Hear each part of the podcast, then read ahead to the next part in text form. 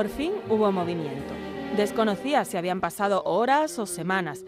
El caso es que se me hizo eterno, pero al final decidieron pasarme a la habitación. Al salir de aquella sala, vi que fuera estaba toda mi familia esperándome. No puedo explicar con palabras la emoción de aquel momento. Más tarde, uno a uno se fueron colando en mi habitación para darme su cariño, aunque yo no pudiera devolverlo porque prácticamente no podía moverme ni hablar. Sin embargo, lo sentí bien dentro y puedo decir que fueron los abrazos más reconfortantes que he sentido nunca. Lo peor de que se pasen los efectos de la anestesia y la medicación es que poco a poco vas siendo consciente de lo que ha pasado y del grado de dolor que atenaza tu cuerpo y no te queda más remedio que volver a poner los pies en la tierra. Ese fue mi gran pesar, darme cuenta de que algo había ido mal, ya que no podía hablar, que me ahogaba con mi propia saliva y tenía una herida kilométrica en la pierna. ¿Qué había pasado? ¿Por qué nada había salido como me dijeron? Si lo de la pierna era un bypass, ¿por qué estaba ahí y no donde me dijeron que me lo harían? En ese bucle de preguntas desaparecí. Se fue apagando en mí la esperanza. Toda la luz, la poca o mucha que me quedaba, iría desapareciendo durante el resto de los días de hospital. Aquí empieza a nacer Nuria Disfagia, aunque tardaríamos todavía un tiempo en conocernos. Hoy me he dado cuenta que he perdido el tiempo. Pensando en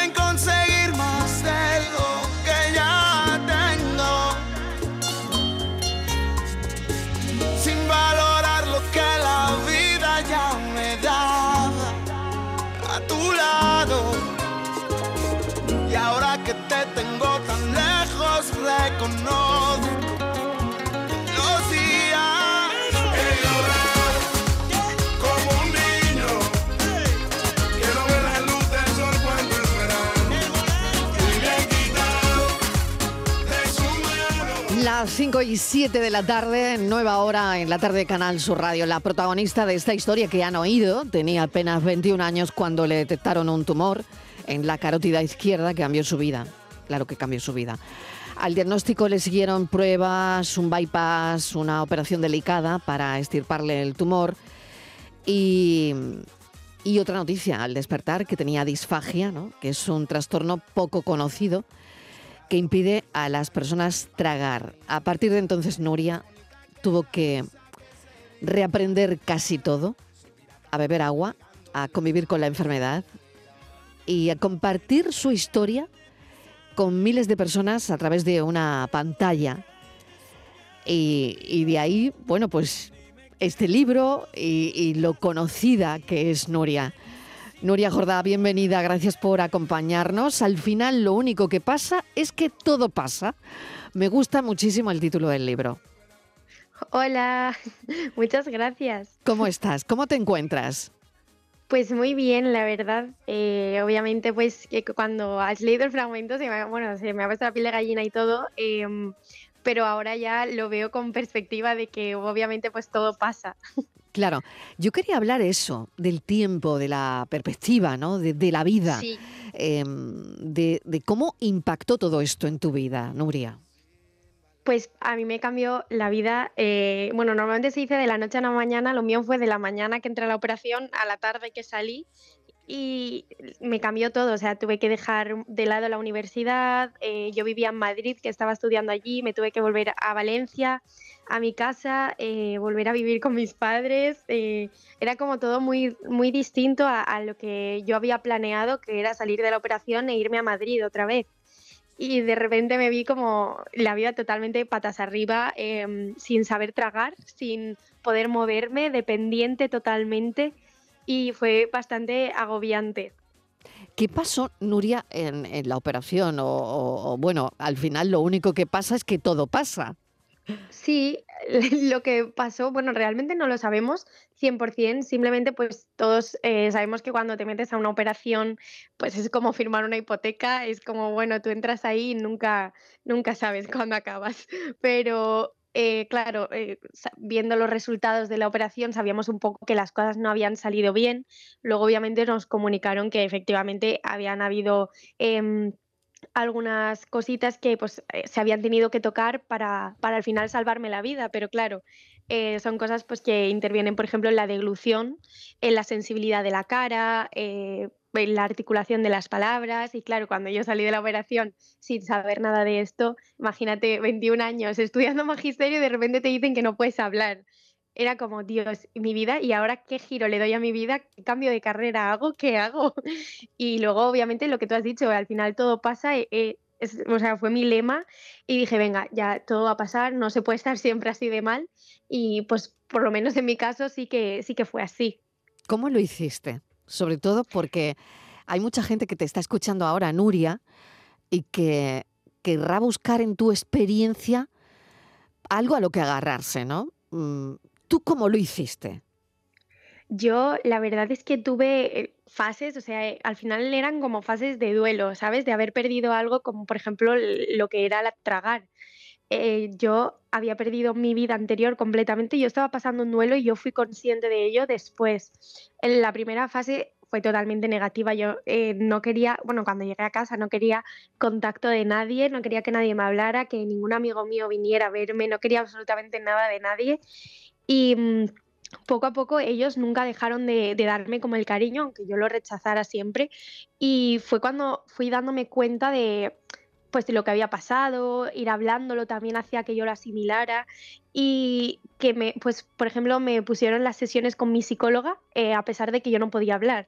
Y bueno mi psicóloga hacía monólogos ella y cuando hablábamos bueno ella me decía siempre que, que yo no iba a estar nunca así de mal que esto era un posoperatorio y que de un, de un posoperatorio la gente se recupera más o menos, pero la gente se recupera, nunca te duele la cicatriz como el primer día, nunca te duele la sensación, las emociones de haber salido de, de una operación tan larga.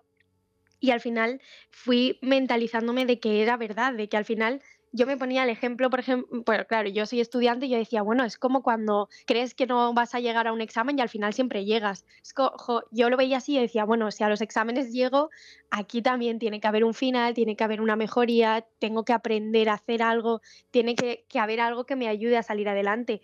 Y bueno, fueron cuatro meses que tardé en recibir esa ayuda eh, pero la recibí de, parte de la logopedia, pero bueno, me costó lo mío, pero, pero me aferré mucho a, la frase. Y, sobre todo, bueno, ese aprendizaje de nuevo, a poder hablar, a poder tragar, eh, todo ha sido un aprendizaje. O sea, lo que estamos escuchando ahora de ti, Nuria, es aprendido de nuevo. Desde cero. Desde cero. Sí. O sea, desde cero. Desde la, o sea, lo que es la articulación de las palabras, eh, los. por decirlo técnico, como los fonemas que no articulaba bien, las palabras que no podía, por ejemplo, la R, que no la podía articular bien, la L, eh, todo esto es aprendido eh, desde casa antes de recibir tratamiento de logopedia como después en la clínica donde hago neurorehabilitación. ¿Qué esfuerzo cuesta todo eso, Nuria? Porque, pues bueno, es verdad que en el libro estás hablando de ese proceso, ¿no? De haber convivido con la enfermedad a nivel emocional, a nivel mental, ¿no? Eh, yo te voy a pedir algún consejo para eh, gente que se enfrenta a, situaciones parecidas, ¿no? Pero, pero ¿cómo se llega a ese punto que tú has llegado? Es decir, ¿qué esfuerzo no ha habido ahí, ¿no? ¿Qué tesón no ha habido ahí?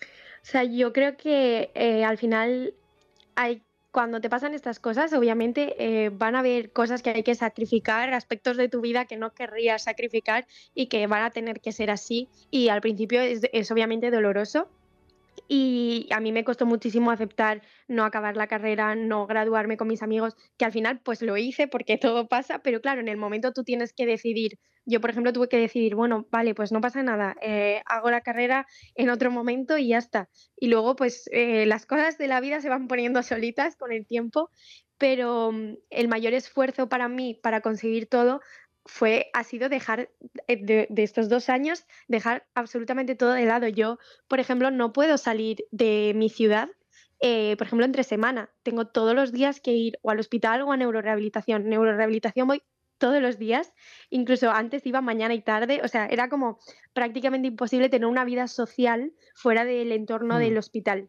Mm. Y eso al final muchas veces, eh, pues eso te hacía como eh, querer salir de todo eso, pero yo creo que al final es el esfuerzo que tú haces para conseguir pues, eh, resultados como los que yo he tenido. Me voy a una parte del libro donde hablas de la batidora. Belinda. Belinda, la primera batidora portátil que formó parte de tu rutina y que se convirtió en tu mejor amiga. Cuéntame eso, porque decías que te daba mucha vergüenza tener que salir de casa para comer, para cenar en un restaurante, porque claro, todo lo que tenías que o podías comer era eh, triturado.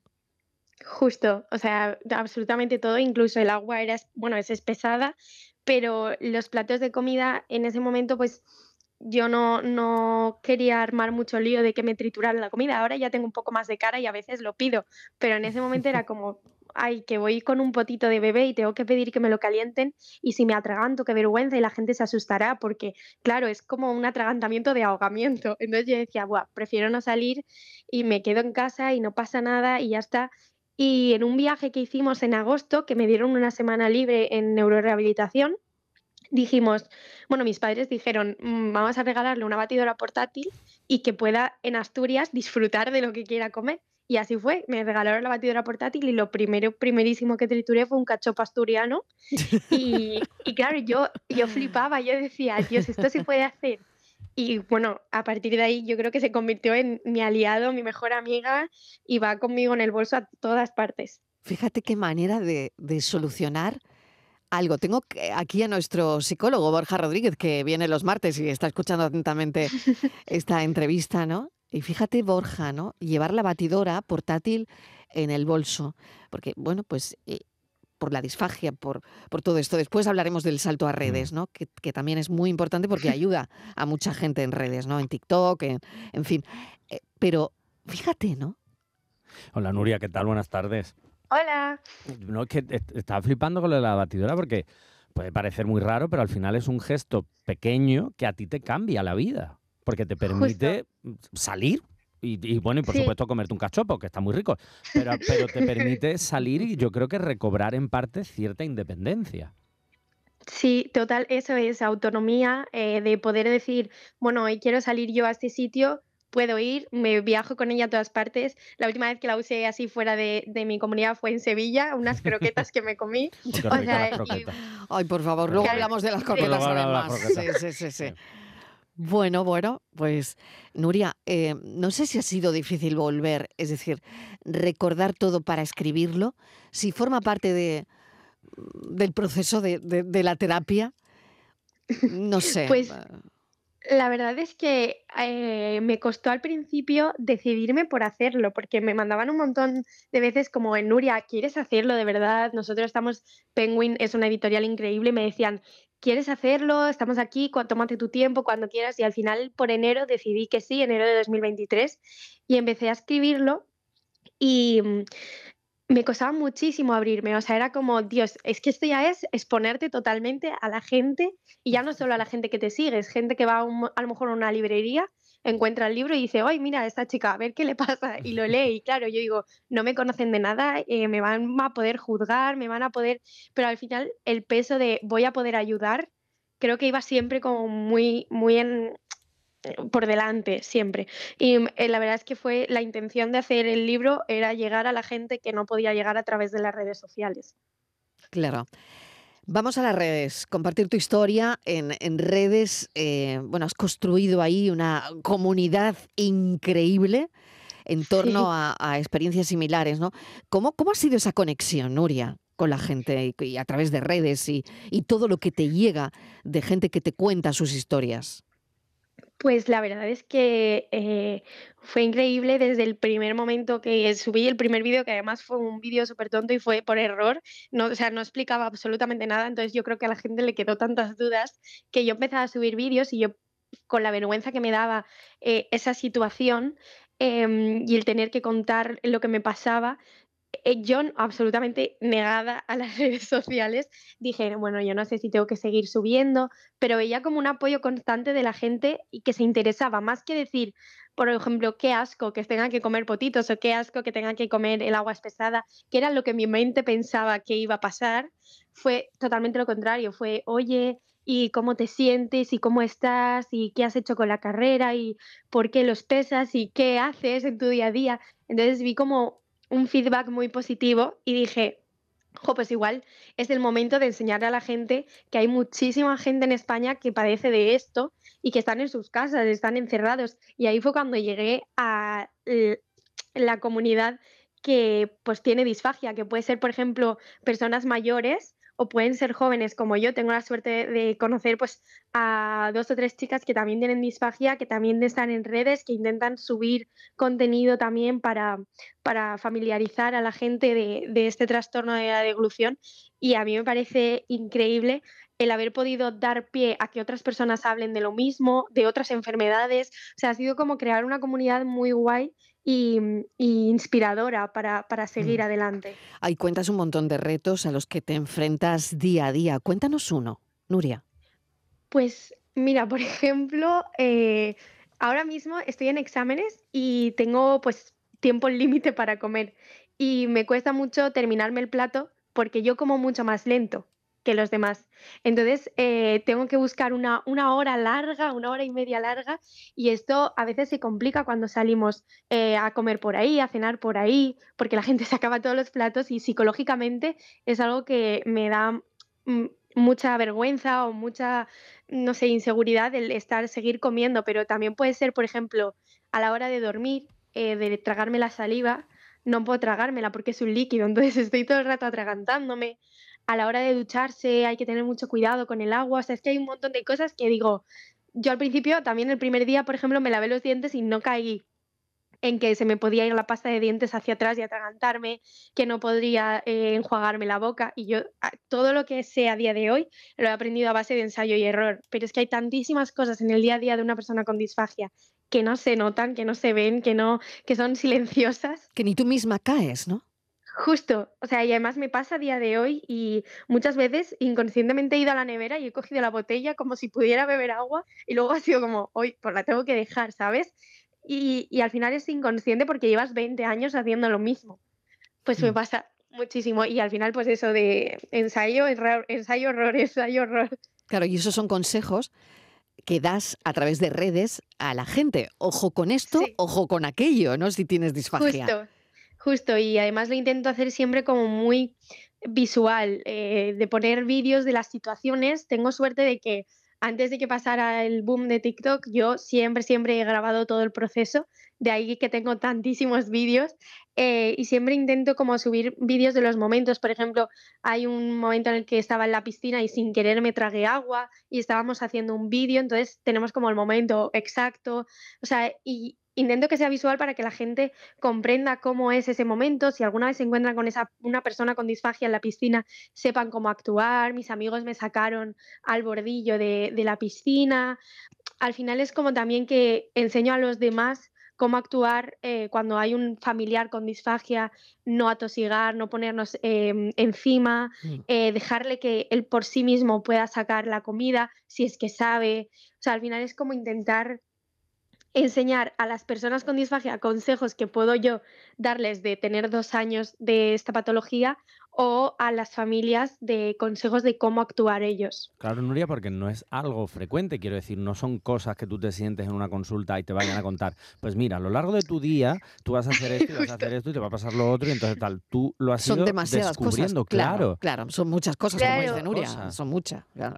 Claro, es que hasta lo más mínimo, o sea, lo que te he dicho, hasta, oye, estoy en exámenes y no, no he tenido aún tiempo de sacar para comer porque necesito una hora y media para comerme un puré y no- a lo mejor no la tengo ahora, ¿sabes? Y, y son cosas que aprendes en el día a día. ¿Cómo ha cambiado tu perspectiva de la vida, Nuria? Eh, bueno, con, con lo joven, súper joven que eres, ¿no? Eh, bueno, pues también quería preguntarte por el papel de, de tus padres en, en todo esto, en, en tu proceso de recuperación, que, de los amigos, ¿no? Que me imagino que han jugado un papel importante, ¿no? Pero también esa perspectiva eh, sobre la vida, sobre las metas, ¿no? Esto que decimos siempre, mm, sobre el futuro, Sí. cambia, ¿no? Yo creo que lo mejor es no dejar nada para el futuro. O sea, si es algo que he aprendido eh, muchas veces. 21 eh, años, ¿eh? decimos 21 Muy años. No dejar nada para el Decimos- futuro. Sí, señora. Un poco de bueno, pues viajaré cuando ahorre más, o viajaré cuando tenga tal, o viajaré cuando mm, no tenga que.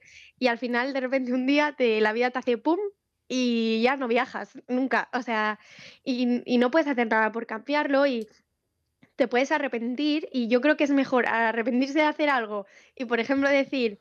Jo, pues igual me tenía que haber quedado estudiando, pero me he ido de viaje, pues yo qué sé, a, Granada, a ver la Alhambra. Bueno, pues vale, antes que decir tendría que haber ido y no lo he hecho. Me quedo con ese arrepentimiento.